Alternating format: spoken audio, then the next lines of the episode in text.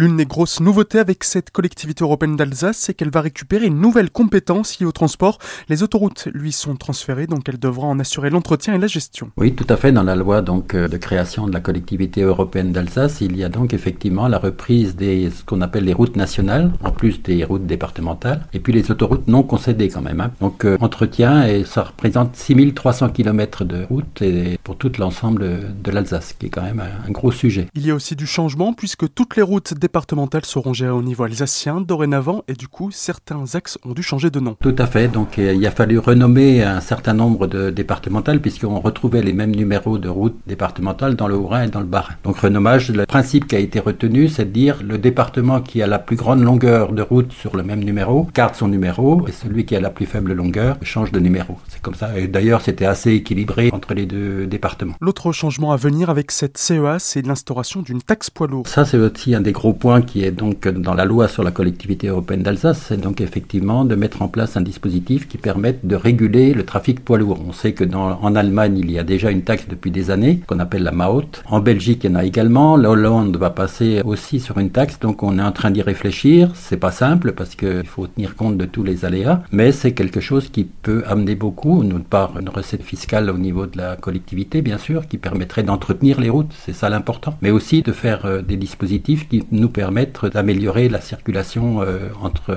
l'axe nord-sud, puisque c'est principalement celui-là qui sera retenu. On travaille déjà avec une assistance à maîtrise d'ouvrage, hein, qui a des compétences européennes, puisqu'ils avaient déjà travaillé sur l'écotaxe au niveau national français, et ça permettra bien sûr de mettre en place des choses sur l'axe nord-sud et de réguler le trafic lourd. Autre importance au niveau transport, ça va être le transport ferroviaire, donc avec la ligne Colmar-Fribourg, dont on parle depuis déjà pas mal d'années. Est-ce que cette collectivité européenne d'Alsace va être enfin le moyen de concrétiser ce projet qu'ont les élus tant côté allemand que côté français depuis des années de remettre au goût du jour cette liaison entre Colmar et Fribourg? Absolument. On y travaille déjà d'ailleurs depuis un an et demi puisque l'amélioration de cette liaison ferroviaire déjà entre Colmar et Neuf-Brisac euh, est déjà prévue et les financements sont déjà arrêtés. Donc c'est déjà un premier pas qui permettra dans un premier temps de remettre le trafic de fret qui existe encore, hein, mais très réduit parce que les vitesses sont autorisées, sont très très faibles. Ensuite, euh, d'ici 2027, et c'est l'échéancier qui a été prévu, c'est de remettre la ligne à disposition des voyageurs, ce qui n'existe plus aujourd'hui. Alors c'est important parce que c'est un axe important pour rejoindre après Fribourg avec la construction d'un futur pont sur le Rhin, et c'est important aussi pour l'avenir de Fessenheim, puisque avec la fermeture de la centrale, vous savez qu'on essaie économiquement de relancer cette zone du Haut-Rhin. Il faut savoir que cette liaison ferroviaire euh, a du potentiel, ça a été défini par des études. Et puis, l'aspect prioritaire de cette ligne a été inscrit dans les traités de Aix-la-Chapelle, qui a été signé il n'y a pas très longtemps.